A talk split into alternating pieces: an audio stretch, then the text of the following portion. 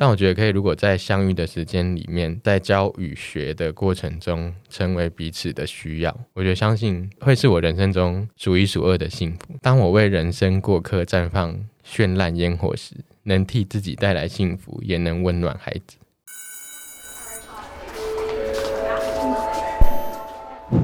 Hello Hello，我是 Janet。你的人生还没有下课，因为我将在这里跟你分享那些学校没教的事。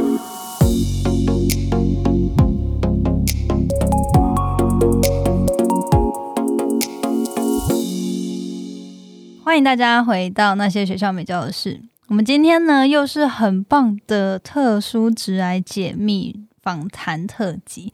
那我们今天邀请到学前特教老师立伦来跟我们分享特殊教育，还有如何与自己不同的人相处。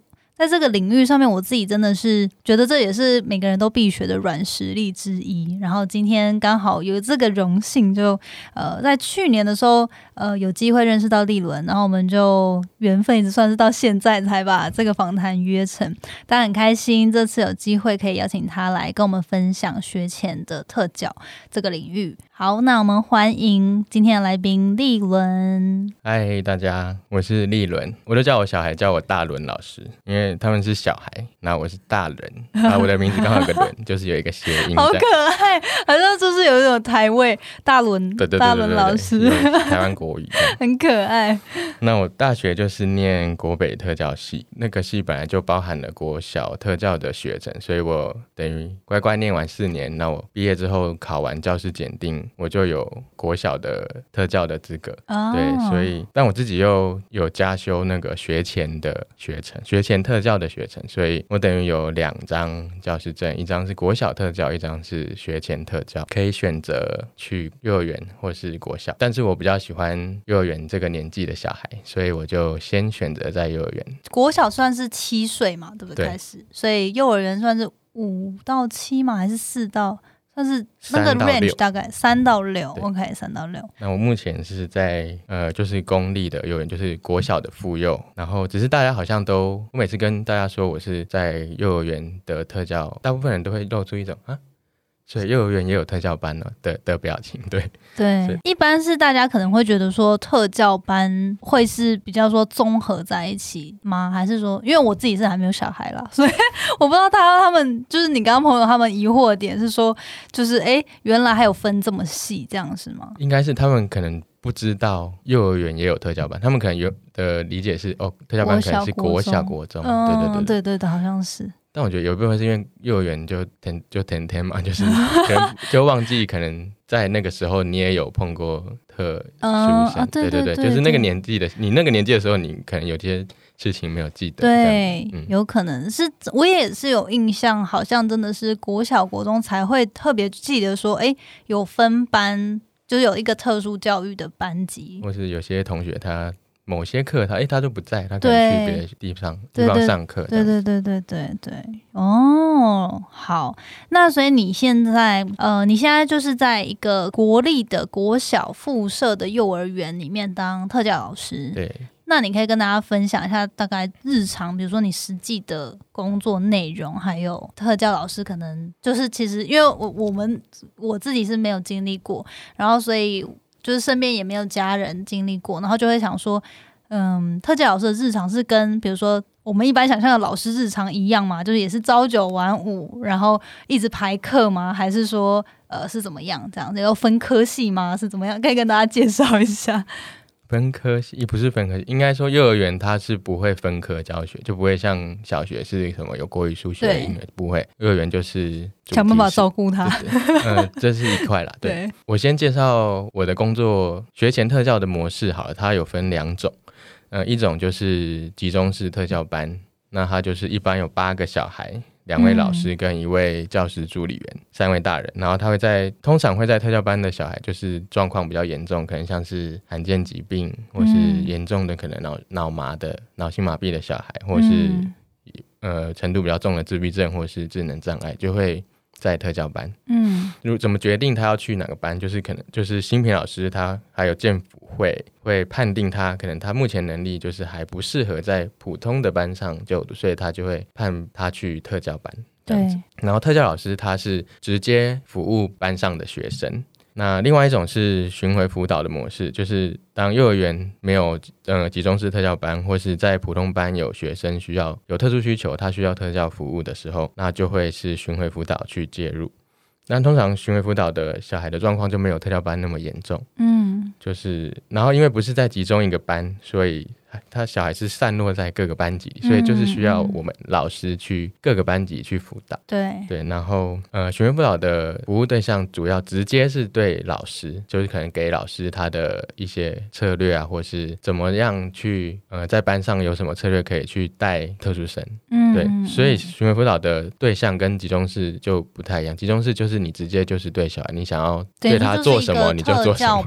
班，因为他们自就是集中式就自成一班对对对，但学辅导他本身自己还有他们班的老师，所以等于是我是教老师怎么带那个特殊生。哦，所以你不见得会直接对那个学生。我还是会，就是，但我因为我要需要去看到那个学生，去跟他互动，去了解他的一些状况之后，我才有办法跟老师说，哎，你可以怎么怎么教，怎么带。对对对。但是这两种模式有一个相同的，我觉得算核心的概念，就是就希望透过特殊教育的介入，那老师的训练或是孩子自己的努力、家长的配合等等，来一起帮助这位孩子可以不断的进步。我觉得这是两不虽然是两种不同模式，但他们的核心概念我觉得是一样的。嗯嗯嗯嗯嗯，差不多。所以然后我现在是巡回辅导。哦，你现在主要是巡回，但我之前也有带过集中式，所以我两种模式都有带过。哦，那你自己有比较喜欢的哪一种吗？就感觉两种都有优缺点，就对于老师自己本身来说，这个问题很常被问，尤其是哎上一集那个 Sophia，他应该有讲到较真嘛，他是会有委员，对，对委员很也很常问这个，那你比较要去询问辅导还是集中式？对，是。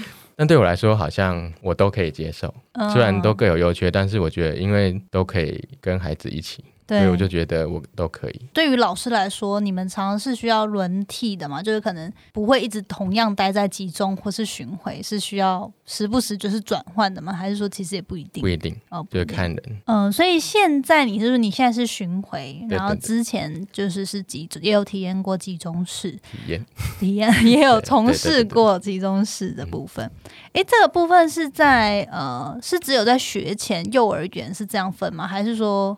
国小也有巡回跟集中哦，对，也有特教班，然后也有巡回辅导，也有国小哦，了解。因为因为巡回就是算是服务，可能症状比较。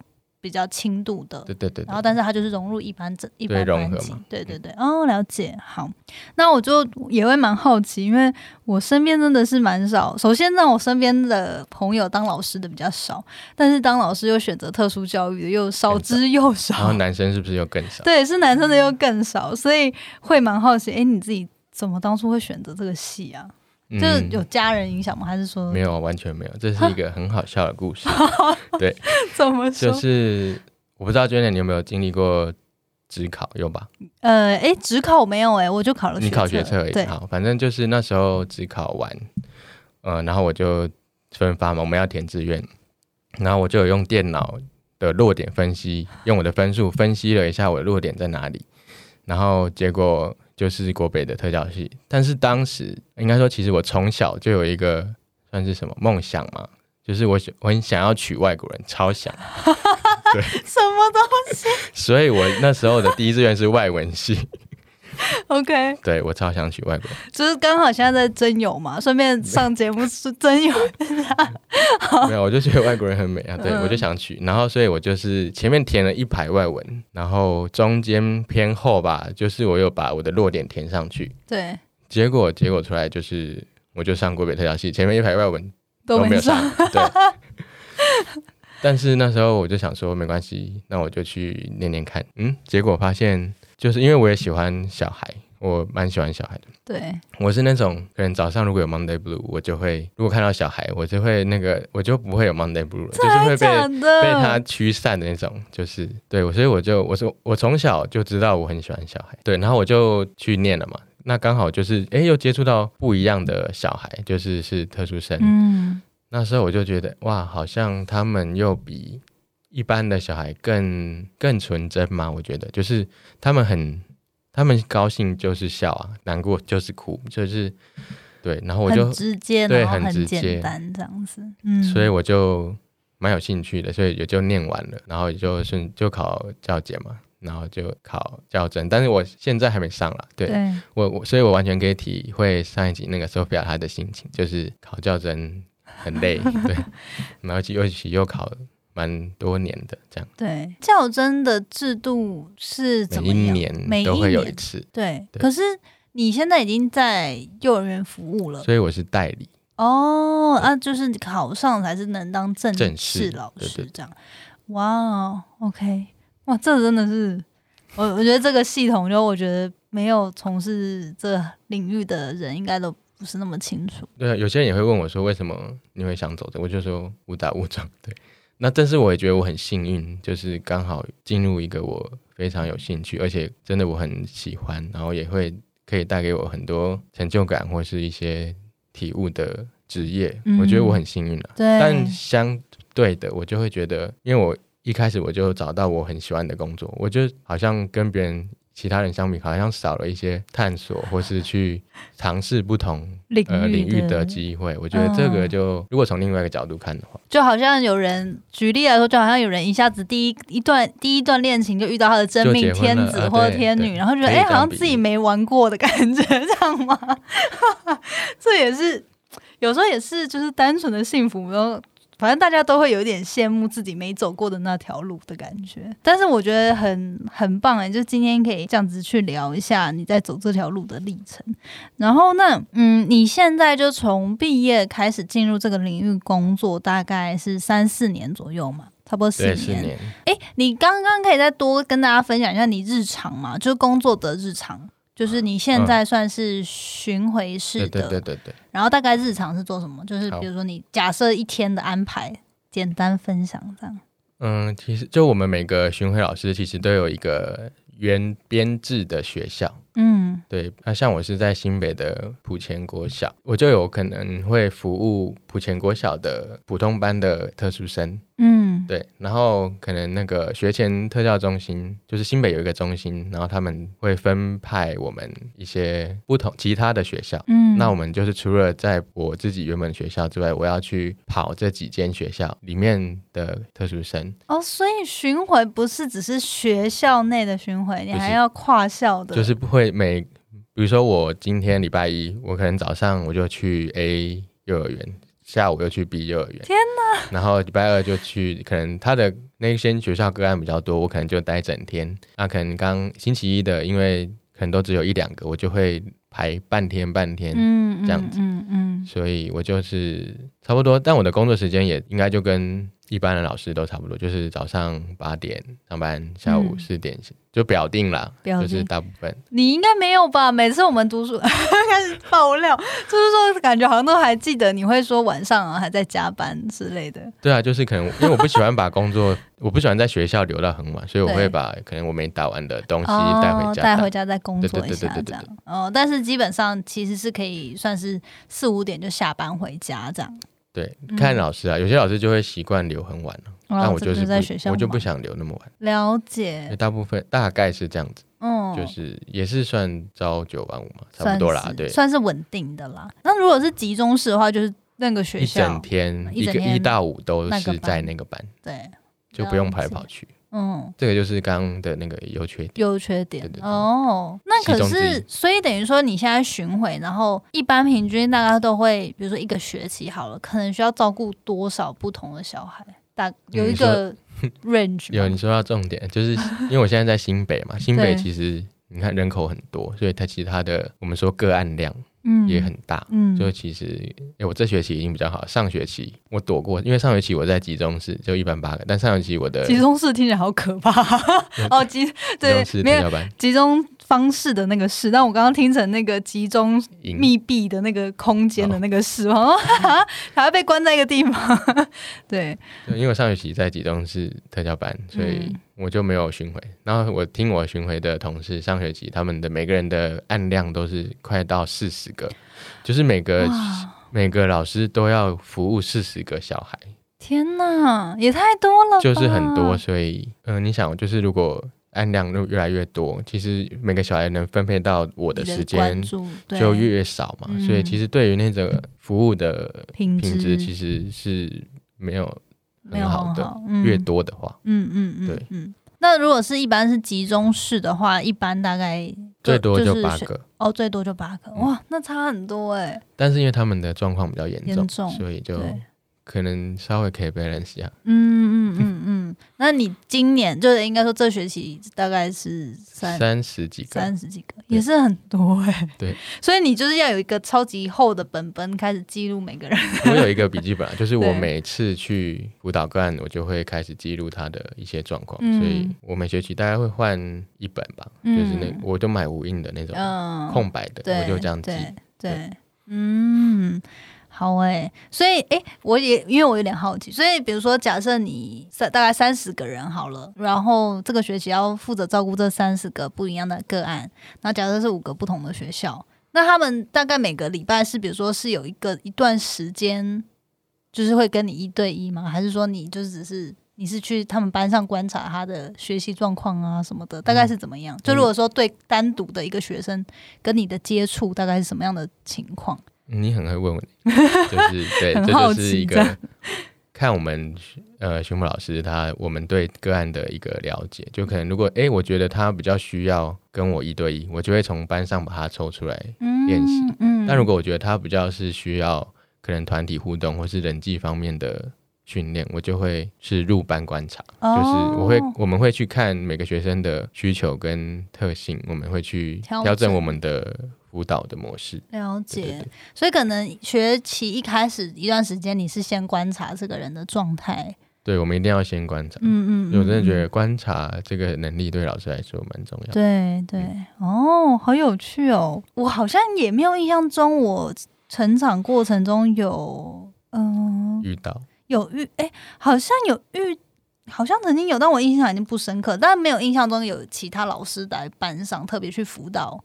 班上的某些比较弱势的学生，所以我有点也是印象不深了。不过我觉得这个就是也是蛮特别的地方。我也会蛮想问，就是可能过去这四年的工作经验中，你有没有什么特别，有没有发生什么特别印象深刻的事？因为你刚刚有一直就是提到上一集，我刚好就是访也是访问 Sophia，呃，她也是教育界的老师嘛。然后我就听啊，对我我真的有听，然后就觉得哦，就是。很感人的故事，我觉得当老不管是当老师啊，当父母，就是有有很大的责任呢，就是对，所以我也很好奇啊，对你有没有印象深刻的是，不管他是带给你成就感，还是说很大的挑战啊之类的。好，我自己想了一下，我就觉得其实很多，但是我真的有两个一直让我印象很深刻，就是真的是深深烙印在我脑海。就是第一个真的就是蛮劲爆的，就是。跟大便有关，就是好，那是发生在我实习的时候。然后那时候，因为你知道实习那时候就很菜嘛，就是才刚毕业，根本没有实际的现场经验。对，所以那时候我我也是在特教班实习，就也是学前吗？还是学前？我都是在学前。嗯。然后那天我记得是中午吧，然后我们班有一个自闭症，他每次中午吃完饭就会要上厕所，就是大号。对。所以我们我们都知道，嗯。可能我那时候忘记了，反正老师，呃，我的指导老师就是他会，他吃完饭，可能他吃完了，他就会带他去坐马桶，然后可能当天那天的时候他们比较忙，他就叫我带他去，然后结果我带他去完之后，因为我看老师他们都带他去完就回来了，就是因为还有其他小孩要顾，所以我就是带他去完厕所，我看他嗯有做好，那我就回来那个餐厅继续协助其他小孩吃饭。对。然后结果我吃到一半，就是呃，另外的普通班老师就冲进来说，呃，他的名字，他就叫那个小孩名字，说他的大便全部都跑出来了，就是，然后我就傻了，我就吓傻，然后我整个就赶快跑去看，结果他就是拿那个马桶刷，他就从他的前面，就是中我们中网前面可能还有点空，他就这样插进去，然后就在那边上下玩，所以他的大便整个就就是散散落在整个。那一间厕所，对，那我当下真的就是吓傻，就是我整个呆住，我真的是呆住。然后我是是我的指导老师突然有一句话让我就是回神，就是他说：“你先把他带出去。”对，那我那时候才哦，就是回过神来，然后赶快去把他去清理，这样。我清理小孩，老师清理厕所，对，这样。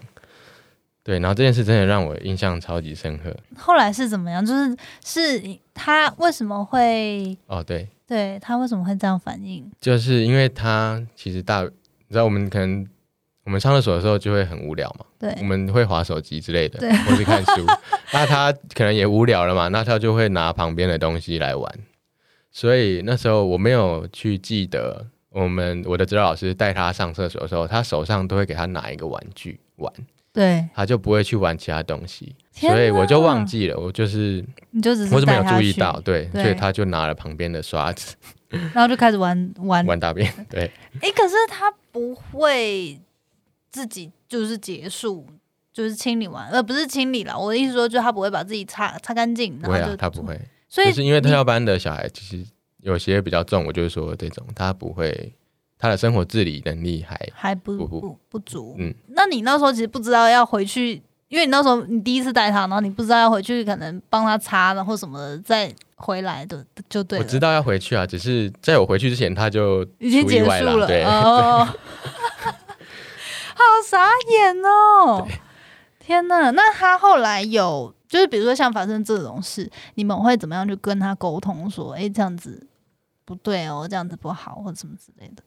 还是这也不会不算是会这样沟通。我们其实也因为对他来说，就是那个小孩，他其实算蛮重的，所以其实我们沟也不用沟通了。嗯，因为他可能不太能理解。对对对对，就是可能就单纯只是说不能玩这样子，所以我们其实跟他沟通，其实也对他来说也没什么效。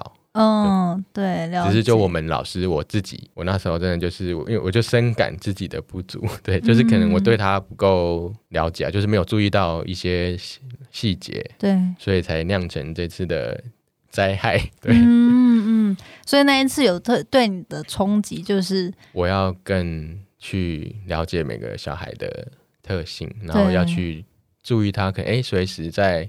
不同情境下，我可能需要去调整的，比如说像那个厕所，就是我要调整它的环境，嗯，或是对，去针对它每个在每个情境下不同的需求去帮他做调整，然后可能就可以避免一些很夸大的事情，对对对对对对。对，因为有时候，哎，这真的是就只是差一个举动哦。如果你就记得拿玩具给他，那他就是他就乖乖在那边玩，然后就是就会有一个有一个 happy ending 这样哦。哇，这真的算是很冲击的一个事件呢。不管是视觉上还是什么，对，嗯嗯嗯，视觉上。好，然后呢第二个故事呢？第二个故事我觉得就比较，第一个比较好笑，但是我觉得第二个就是让我蛮感触蛮深的，也不是说难，呃，对我可能有点难过吧，就是。但对我的冲击也是蛮大的。现代人的生活步调快速，为了正面迎接每天各种不同状况，我们需要随时准备好自己。身为一名身兼多职的斜杠工作者，日常的一天可能需要面对各种不同的工作业务。有时需要一早起床梳妆打扮出外景参与拍摄计划，而这样的工作内容常常需要长途奔波，休息时间短，工作时间也不见得能正常的喝水与吃饭，需要随时待命。等摄影团队准备好，我们就要光鲜亮丽的配合出场。这时候，透过使用高露洁全效牙膏，能够避免细菌在口干舌燥的口腔中趁虚而入。帮助我长时间维持口腔的健康，因为细菌常常是造成口腔问题的根源呐。我的工作也需要长时间在录音室采访来宾，或到各地主持活动。为了达到最好的工作品质，我几乎每天都会喝咖啡，帮助工作提升，好让自己最佳应对需要高度集中注意力的工作环境。但是要注意，拿铁咖啡中含有糖分，容易让口腔细菌快速滋生。但因为我每天使用高露洁全效牙膏。它的十二小时抗菌保护力让我不用担心细菌的袭击，还能减少咖啡附着于牙齿上造成不美观的黄渍，让我能轻松保持良好的牙齿状态，随时自信微笑。除了在快步调的环境维持好工作能力，现代人懂得照顾并维持生活的品质也是很重要的。拥有高频率的身心灵状态，才能在人生的道路上越走越顺遂。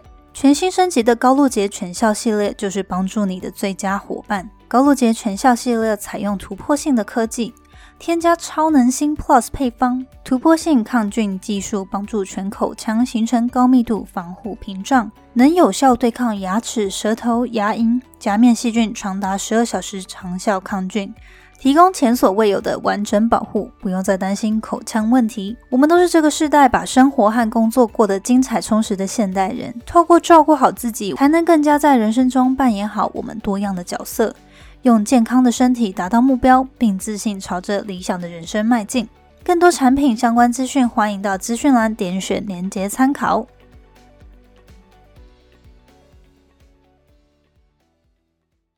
就是那是我开始工作的时候，不是实习，就是刚开始工作，可能刚半年吧。那我那时候我开一开始也是先巡回，所以我那时候有遇到一个小孩，然后呃，先叫他宽宽好了。他的家庭功能其实就很弱，所谓家庭功能弱，就是他的家人可能没办法提供他充足的关照嘛。对对对对，嗯。然后他的爸爸可能就是吸毒。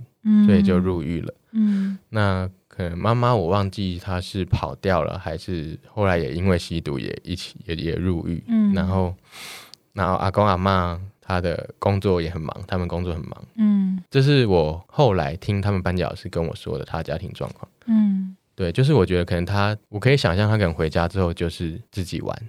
嗯，就是自己一个人在那边玩，然后我自己会觉得啊这样。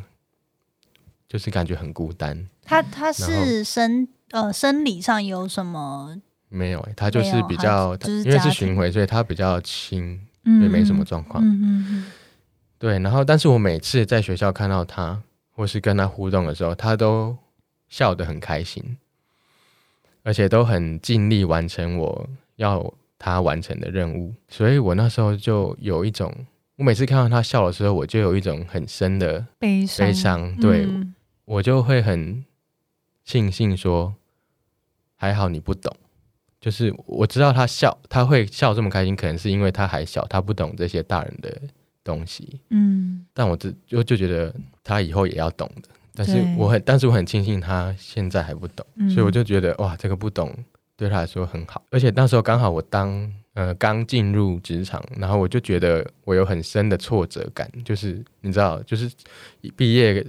大学读的跟到现场有时候真的是两回事，对我就会觉得自己怎么这么烂，就是根本没有什么东西可以帮助到他们，我就很我的挫折感真的蛮重的。但是每次一看到他这样子笑的这么开心，我就觉得他的样子就很像一只温暖的手，很像接住那时候很无助的我。就是我会觉得说，你看他就算现在可能家庭那么功能很差，但是他还是可以那么开心的笑。我就觉得，你看他都这么努力在生活，为什么我不行？为什么我可以就这样放弃？所以那时候我对他的印象真的很深，就是他对我来说是蛮重要的，有一个改变我的契机。我就觉得我应该要更努力，嗯，去精进我的工作或是我的专业。对，我觉得我才有能力，有更好的能力可以帮助他们。嗯，对，好感人。你有需要的话，后面有卫生纸。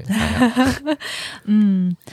其实小小孩，其实我觉得他们不是不懂，因为他毕竟回家就是没有人陪，他那个情绪上一定是有一个受伤或阴影，只是他不见得会表达。对，可是因为像我现在可能接触身心灵嘛，然后很多时候，其实每次大人需要疗愈的，都是在小时候受过的这个我我很有感。对，然后我想你刚才描述的时候，我就觉得哇，就是。他在你面前笑那么开心，可能是因为他终于有人可以理解他，对，终于有人理解他，终于有人特别在陪伴他，然后在乎他，对，所以他也很希望就是在你面前表现的很好，这可能也是一部分了。因为当然每个小孩他受伤之后的反应不一样，有些人就开始反叛了嘛，就是开始变得什么都不想接受；有些人可能是哦，就是想要凡事做得很好，因为终于有人关注我了，所以我想要。表现好自己，对对，但是这真的是讲到就是有点，就是心都会酸酸的。对啊，所以因为他也没做什么，就是但是他就对我来说是一个很大的冲击跟启发。嗯，所以我就觉得小孩真的很有魅力，就在这里，就是看起来是我们在教他东西，但其实他教给我们东西远远比我们教他的还要多。对对对。哇啊！突然从一个，你这两个故事反差会不会太大了？好，哎，然后有一个很特别的地方，因为你上次有，你上次有提到，我就觉得，哎，这部分也可以谈。你有说到你工作的一段，哎，是一年后嘛？就是还是一段时间之后，然后你开始对于你的教育理念有一些想法，对，然后你就把它图像化成八个图像，然后刺在身上，对，这真的是很酷的想法，可以跟大家分享吗？就是为为什么，如果方便的话，可以讲说这八个想法是什么，这这个理念，然后为什么当初有觉得，哎，就是你是本来就喜欢刺青吗？还是说，哎，为什么会想说可以刺在身上的？我那时候好像我有点忘记为什么我想吃，就是可能感觉也是想要去尝试一下不一样的事情吧。对对，然后刚好我又觉得我想要把我对一些教育的想法或是什么，我不想要只是在头脑里，我想要把它具象化。对，然后可能每次照镜子，我就可以提醒我自己。嗯。然后如果要讲八个，我觉得有点太多。我讲我第一个跟最后一个哈，目前就是第一第一个跟最新的。嗯。对，然后但是现在总共已经刺了八个，是吗？对对对，总共第一个其实是一个，它是一只瓜牛，嗯嗯嗯，然后是很快的瓜牛，它看它的图案，就是它整个人的整个壳啊，什么眼睛都是被往后，就是看得出来是在冲的话，对，就在冲，对。然后我那时候看到这张图，然后它它里面是一个港口。我那时候看到这张图就觉得，嗯，瓜牛，然后但是很快，对我来说很像我在带特殊生的时候，我们绝对就是要慢慢来才是最快的。嗯，因为有时候他们的一些发展或是他们能力还没到那边，我们急着想要有什么成果，其实是也没有用，就真的只是我们要慢慢来，然后把呃时间拉长去看他的进步，其实就会哎。发现他原来原本从这里进已经进步这么多了，所以真的就是慢慢来比较快。对对，这是他的外壳，然后中中间的那个港口，我觉得就是在我我像我刚刚讲的，我就觉得家庭对一个孩子来说其实很重要。就是当一个孩子他的家庭没有办法给他足够的可能支持或是温暖的时候，我就希望。在学校的我可以成为他们的一个港口吧，就是可能可以来避风啊，或是什么。那当他们每个孩子像船一样进来我这个港口的时候，嗯，看他那时候有上货了，或是卸了什么货，就好像我带给他们什么了，或是他们也教会我什么。就是一个上货跟卸货的过程，但是港口也不能一直停着嘛，就是船一定要出海。所以，因为我在幼儿园，就是最多就是看他们三年，所以就看我这三年他们在我这个港口有获得什么，然后之后我就是目送他们出航这样子，真的很有画面。因为我看我有先看过那个图，然后就是听你这样讲，就呃，有没有有点感触？对，好，嗯，很棒哎。哎，所以你那些图不是你画的？不是，是我去看每个刺青师，然后我去找到哎，我很有感觉的图，然后我就在赋予它我的意义，这样子。嗯，每个图都是。但是我觉得你给我看的那几个图还算是蛮有一致风格的，就有类似。可能因为我都喜欢那类的风格，对，因为但其实是不同的刺青师的图。嗯嗯嗯嗯。然后第最新的最新的是。其实是一个烟火，对烟火的图，然后我觉得它就是给我一个感觉，就是我我可能因为最新的嘛，所以是算是我工作这四年来，我觉得对于教育，我就觉得有一种算是理解嘛。反正就是我觉得教育它有时候就很像烟火，那有时候放的烟火就是小一点的，很像仙女棒，就是像我们小孩单纯的玩乐。嗯，但有时候放的烟火可能是大一点，像冲天炮，它是满足可能青少年或是什么他们的一个算是随性或是刺激。对，那有时候放的烟火可能再更大，像跨年烟火，就也可能是寄托着好多人的希望。但我觉得不管是谁呀，就是或是用那个烟火做了什么，我觉得他们的心里一定会有一块是一块需要是被疗愈到的。那当然，对于烟火来说，我觉得不管对象是谁，或是它被用来做什么。啊，他都只是尽力的燃放，然后希望可以在短暂的那个时间里，也很刚好成为谁心里需要的那一块。所以，我对我来说，我就觉得希望自己可以像烟火一样，尽管和每一位小孩的相处都很短暂，真的就是很短，三年一下就过了。对。但我觉得可以，如果在相遇的时间里面，那在教与学的过程中，成为彼此的需要，我觉得相信会是我人生中数一数二的幸福。对，嗯。哎你真的是很有诗意的一个人。我可以把它总结成两句话，就是：当我为人生过客绽放绚烂烟火时，能替自己带来幸福，也能温暖孩子。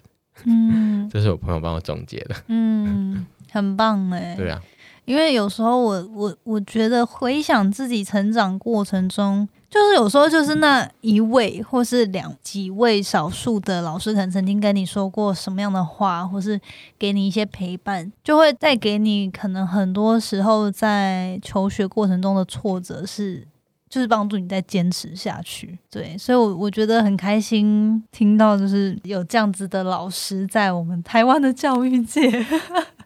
对，很感动哎。那到时候如果我看到时候怎么分享，如果不管是透过贴文还是动态，那个等这一集上线的时候，我会再把立伦分享的图再分享给大家，可以看一下。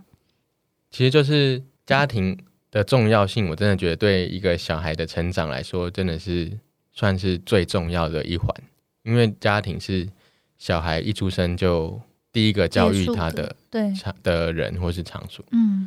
对，但是我觉得，因为我也在学校嘛，就是也看过蛮多，遇过蛮多家长，或是听过蛮多家长，其实就是好像看似是很呃在乎孩子，或是很关心他们，但其实他们其实都是从自己的角度去决定说，我觉得这个好，我觉得这个对你好，嗯，而不是真正的去看孩子需要的是什么。我觉得对，因为我是特教的，所以我很必须要去。看到每个特殊生的需要是什么，嗯，就是嗯，我对他做的每一件事情都是基于我对他的了解，嗯，而不是我自己私心觉得对他好的期望或者是对对预期，嗯。当一个孩子的可能行为或是他的兴趣可能大一点的，不说学前阶段的话，可能大一点。如果当一个孩子他的兴趣跟喜好跟做父母你的期待有所冲突的时候，你们能不能可以有一个可能算是先放下自己的期待或是成见吗？然后就低下身子去好好的听每个小孩他想要跟你讲的是什么？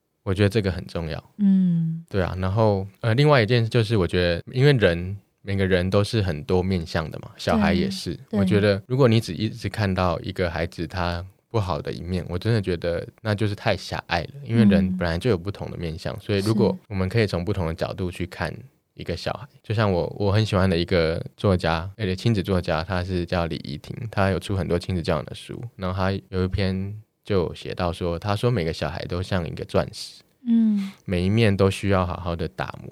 嗯，才会发亮。但是你看钻石，如果我们只是盯着它看，它也不会 shining，它也不会就是一个闪亮的状态，而是要我们走动，就是我们或是我们把它从各个角度这样子旋转着来看，它才会是发亮的。对，所以他我觉得他说的这段话真的蛮触动到我，就是小孩或是每个人，其实都应该要从不同的角度去看，我觉得这才是一个完整的对过程。对，我觉得很认同，可是我觉得超难的。对，我觉得很难。对，因为光是想象，就是你可能，因为每其实每个父母都求好心切嘛，然后再加上，其实老实说，我觉得父母也有很多同才压力。对，对，但是你也是提醒到大家说，嗯，其实现在，尤其现在的社会就越来越开放了，不是说成功就只有一种定义，或是对，所以现在的父母真的也是要越。越来越去有觉察的跟小孩去相处，然后去真的倾听他们的需求，跟他们适合的，就他们的天赋是什么，他们适合发展的方向是什么？对对对，所以对啊，但是我觉得首先真的，其实这也是提醒到我们自己有没有先对自己做这件事。对对，因为如果没有的话，我们就会觉得啊，我们当初还不是这样熬过来的。对对对对。就是我觉得这就是有一种怨气，又加诸在我们的下一代。对啊，可是就是一你这个时候的成功，不不代表你下下一代就必须必须要照一样的路。对对，而且就算他对你百依百顺，也不代表就会带来他的成功。我觉得接下来就会想要问说，那如果是对于现在的我们，假设就是二三十岁的人，我们可能目前还没有自己生小孩，或者是身边就家庭里面没有。没有这些小孩，可是我们会在日常生活中，不管是学校中还是工作中，可能会遇到同才是也有一些特殊需求的，或者是有些特殊状况的人。那面对这些人，可能就是会觉得，哎，有些时候，因为像我自己会觉得，跟自己很不同的人，我会有点比较不知道怎么相处。所以这这时候我觉得就可以很棒来请教你，因为你就是学习这个领域的嘛。那我们要怎么样去可以？呃，是尊重对方的，但是同时去学习怎么样合适、适当的去与呃有一些特殊需求的人相处。我自己稍微整理一下，可以，我觉得可以从心态跟做法两个方面来说。但我觉得心态比较重要，是你有正确的心态，其实你做出来的事也不会。差到哪里去？对对对对。首先，我觉得就是要有一个好奇的心态，嗯，而且是放下先入为主的成见的那种好奇，单纯的好奇。对，我觉得人本能对于自己，像你刚刚说，本能对于自己不一样或是超出自己理解范围的人事物，都会可能因为恐惧或是害怕去排斥或是什么。对对。但是我觉得是在保护自己安全的前提下，因为现在可能就也不太安全，就是捷运嘛，就是有一些那些奇怪的，对对对对，又 要拿刀啊或什么。但所以我觉得是在保护自己安全的前提下，先不要有先入为主的想法，说，哎，就你看到一个习惯，就是哎，这个人怎么那么怪？嗯。但我觉得你会觉得他怪，是因为只是你因为不知道他为什么那样做而已。嗯，对。比如说，像我有一次就遇到。像我是我是在捷运上遇到，好像也不是小孩，就是也算是成人了。我就看我就在那边看他，他就是拿着手机，然后放音乐很大声，放都放同一首，然后就在耳边听，然后就是来回的走动，然后口中念念有词。对。但对我来说，我就知道他大概是什么类，我就知道他大概是自闭症左右，嗯，差不到哪里去。对，一般人可能会觉得他为什么要那样做？嗯，可能这个是我觉得算是比较好一点的。就他会想说，为什么他那样做？可是，一般人会直觉反应就是怪人。对我自己觉得，大部分人都会说怪人。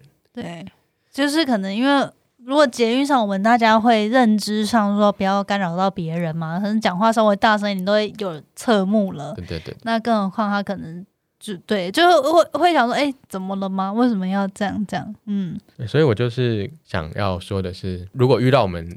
我刚刚这样讲的类似的情况，对对对，我觉得就是像我刚刚讲，你先放下你的，你先不要不要评论，很怪。对，而是先去好奇说，哎，那他为什么要那样做？对，先去想。但我觉得，如果你有想，那可能后面就会比较容易，就是因为你会想为什么，然后你可能自己脑袋里会哦，为什么？可能为什么？为什么？然后，那你也没有一个解答嘛？就为什么？对，没有解答，你就会去难解答，你就去查，就会去查资料嘛。可能比较有求知欲的人，对，哎，为什么会这样做？然后可能就会查到相关的资料，哎，那你就了解了。嗯，那了解了之后，可能你再碰到类似的人或是事情，你就不会有。一开始的那种怪的，因为你已经了解他为什么，嗯嗯，就不会觉得他怪。是，那你可以，你方便就是比如说大概会是，比如说你刚刚说的监狱上这个例子，他假设是自闭症的状况的话，他你可以推敲大概是什么样的状况，他会这样反应吗？就是自闭症其实算是我们普遍会遇到的身心障碍者里面算蛮大比例高的，嗯，呃，大众的其实就是自闭症跟。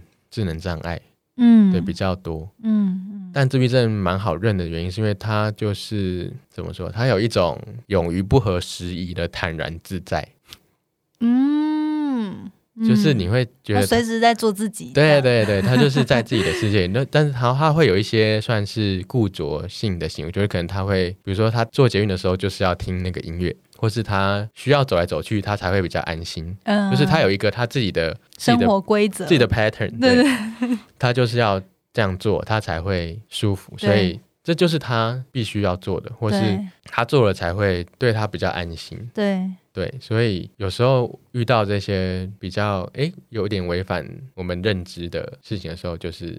像我刚刚说的，你去想他为什么那样做，有可能就会知道哦，原来他是自闭症，所以他就是比较会有这样子的行为。嗯嗯，对，嗯嗯。那我觉得这样多了解一个一件一个人，或是我觉得对这个世界有多一份了解，我觉得也不是坏事。对，嗯对啊，我觉得有时候其实我们就是不了解。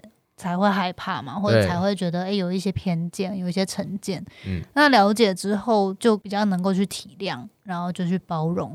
对，不不过我也会好奇说，那假设比如说你遇到这样子的状况，然后当然首先我们可能就是理解嘛，然后有不见得需要做什么。对。可是如果呃，就是应该说你会觉得该怎么做嘛？就是假设说这个捷运好了，这个捷运或者假设火车上好了，捷运可能还好，就顶多十几分钟、几十分钟。如果是火车上，接下来两个小时都是这样状态，会有办法想要试图沟通吗？还是说其实就忍受这样子？就我觉得其实看，如果他没有影响到你，我觉得就还好啊。就是嗯，但是嗯，我举个例子好了，比如说，哎，我们也蛮常看到视障朋友嘛，就是。那我觉得，哎，我可以来说做法，就是可以拿这个来举例，就是比如说我们遇到视障的人需要搭捷运或者搭火车，或者他在路上可能要过马路，对。那我觉得有了刚刚的心态之后，你就会因为你也了解了，所以他大概的状况会是怎么样，所以我觉得其实做法蛮简单，就是你只要有礼貌的询问需不需要帮忙，但大部分如果他们有需要，其实他们都会说好，嗯嗯嗯。但如果不需要的话，你也不用觉得。哎，我要，我好像要帮你，你还这样？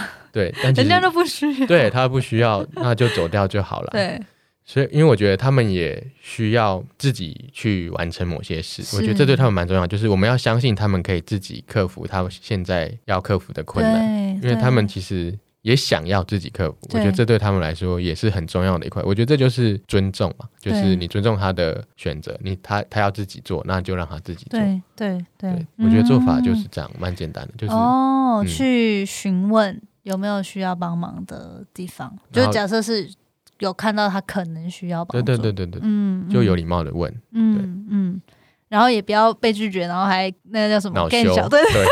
好丁手 key，对 我觉得蛮多人 会这样想，会自己以为这个其实我也觉得是自我有一个预设立场或成见的部分。对对对。对对对，这就回到刚刚心态的部分，你就不要有成见了，你就只是好奇他需不需要帮忙啊？不需要就就没关系。对，那如果有需要，那我帮忙也很好。嗯，了解。今天我觉得今天的分享就也谈到蛮多面向，而且主要对我来说是打开眼界，看到一个不同的领域。跟诶，其实我们的我们的就是台湾社会上，其实在教育上是有这群人，就是特殊教育的老师们在为。这些学生或者特殊需求的学生服务，然后有这样的制度，就是我觉得很棒哎，就可能大家就也算是学校没教的事吧。对啊，对，就是这这部分就是真的是，除非我们自己亲身家家庭里面有成员需要经历嘛，不然可能也不会接触到这一块的相关的资讯。这样，嗯，好，那最后就想问地伦，如果你自己能给年轻时自己一个建议，当然你现在还很年轻啦，不过就是可能早些时。就是可能早几年啊，等等的，有没有想要对几岁时说什么？其实我前阵子也听了一个 podcast，他访问那个曾宝仪，嗯，我不知道你知不知道？我不知道。他就有说一段他书里面的话，我就想要给以前的自己。他说：“我是来聆听跟理解这个世界，而不是来评论和批判这个世界的。”我觉得这对我的受用真的很大，就是不管是面对事情还是人。我觉得都是这样，因为其实这个世界的本质其实就是流动的，本来就会有很多不一样的事物啊，未知绝对是大于已知的。是，嗯，所以如果我可以，我们可以用我刚刚讲的好奇或是包容的心态来面对各种未知。我觉得当你把每个为什么变成原来如此的时候，我觉得心里是会有一种非常满足的幸福感。我自己啊，我不知道，就是算是一种，哎，我又多认识了这个世界的一小块的感觉。嗯。就是会有一种幸福感，对我会很满足在这种感觉上面。对对，所以而且当你如果用习惯了用这样子的滤镜去看这个世界，我觉得一定可以活得比较顺心跟快乐。真的，因为我觉得，因为我那那段话，我觉得对我来说启发很大。是我觉得如果每个人都可以用这样子的心态在面对这个世界的话，我觉得这个世界的纷争会少很多。是。因为我也是，我觉得我很蛮感性的，我是会看到可能一些，像我刚中午我吃饭，我就看到电视播可能饥荒啊，或者是什么，一个爸爸竟然要把他的女儿卖出去，他才可以。对我就我看到我就会很很想哭，就是我我我不知道，我就是很感性的人。嗯，对，然后或是一些战争或者什么，我就觉得为什么大家不能和平共处？对，虽然可能这个想法很天真啊，但是我就是。有这样子的希望，嗯嗯，对啊，如果因为好像大部分的纷争都是因为来自于说，我刚刚说的就是我觉得我是对的，你是错的，对然后我要纠正你，我要发疯的把你说服你说我，才是对的。我才是对的。对嗯但是我刚刚讲了，这个世界未知那么多，世界上的世界万物，人类，人光人就有七十几亿，哎，是，而且每个人其实都有他自己的故事啊。对。如果你光是人类这个这么渺小的生物嘛，好，嗯，你连人类都不能了解，你连七十几亿人的故事你都没有办法完全部的都听完，那你又怎么可以很任性的说，嗯我觉得世界就是这样，我觉得我就是对的？对，我觉得这个个是一个大家都应该试着去朝向的方向，就是嗯，我们要多聆听、多理解，而不是去批判。对嗯，对，这是我这一阵子以来的感悟，我觉得很嗯。适合给我年轻的时候。的自己。嗯，你是说可能以前的自己比较容易会以自己的认知去看待对眼前的事情，对。长大后就发现哇，其实自己懂得很少。对啊，我真的我超有感的这句话，嗯，而且尤其是像现在近期，其实我我我也是蛮想分享，因为你刚刚在讲的时候，我就觉得哇，就是好有感触哦。然后我自己，因为像我自己做 podcast 也是两年多嘛，然后其实老实说，我不知道最近就是听众有没有感觉，因为立伦也算是。有收听我的 podcast 一段时间，然后我又觉得，像以前我就会让近期在创作的时候，然后我都会觉得哇，就是可能不管是自己改变了很多，然后再加上接触身心灵啊什么的，然后就会觉得越知道越多的时候，你就觉得哇，以前无知的时候，你就可以很义正言辞的分享很多观点，但当你更就是好像有时候是懂得更多的时候，你就会知道你的观点只是你的偏见。对，就超狭隘的。对然后现在反而有时候我就觉得，嗯，可能带我再想想，就有时候就比较没有办法这么单纯的就是去直接分享我的一个立场或观点，因为我就觉得我也没必要把这样的东西加注在别人身上，因为那就是我单纯我的想法，这样对，所以我觉得真的很棒诶，就是能有这样的启发，好棒哦！好，那今天很开心能够跟你有这段交流，而且我现在也是这一次才觉得，哎、你真的是一个很感性的人哎，很诗意，然后很感性，对。可是就是有，我刚刚也是一度有觉得很有感触，可以体会那种你说的。那种冲击，就是你曾经的这些教育经验，这样很谢谢你今天为我还有我们的听众带来这个领域上面特殊教育的领域的相关资讯。那如果大家假设想多认识你，或者是他本身，因为我知道我有些听众他们其实是想考教真的，是想是想当老师的，嗯呃，有没有如果想要跟你多交流的话，最好的联系方式是透过 Instagram 吗？可以啊，好，那我就再把你的那个 profile 放到资讯栏，如果大家有兴趣，可以再去联络立伦，然后去跟他请教。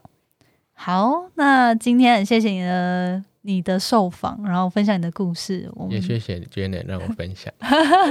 对，因为我知道你其实一直都蛮希望多跟大家分享关于特殊教育的相关资讯。对对，所以今天也算是我的荣幸，就是开启这个道路。我们互相成为了彼此的需要。哎、真的，好我有当你的人生中的烟火吗，有，有 好棒。好，那我觉得大家也可以对于，如果你对于这个领域其实有想要更多的了解或者是讨教的话，就我觉得可以到到时候多跟丽文直接联系。好，好，那今天的访谈就到这边喽，谢谢你。谢谢 Janet，好，那我们下周见啦，拜拜。拜拜。谢谢你今天的收听。如果喜欢今天的节目，欢迎你到 Apple Podcast 帮我打五颗星给予鼓励。希望收到我更多的分享，你可以在 IG 上搜寻 Janet Lin，我的账号是底线 J A N E T 点 L I N 底线。想要消除 Monday Blue，也欢迎你订阅我每周一都会发送的 Power Mail 电子报。二零二一年，Jenna 也将在每个季度举办听众专属线下聚会，促进大家可以交流成长。有兴趣参加的话，也欢迎报名关注哦。所有的详情都可以在资讯栏中找到哦。那我们下次见喽，拜拜。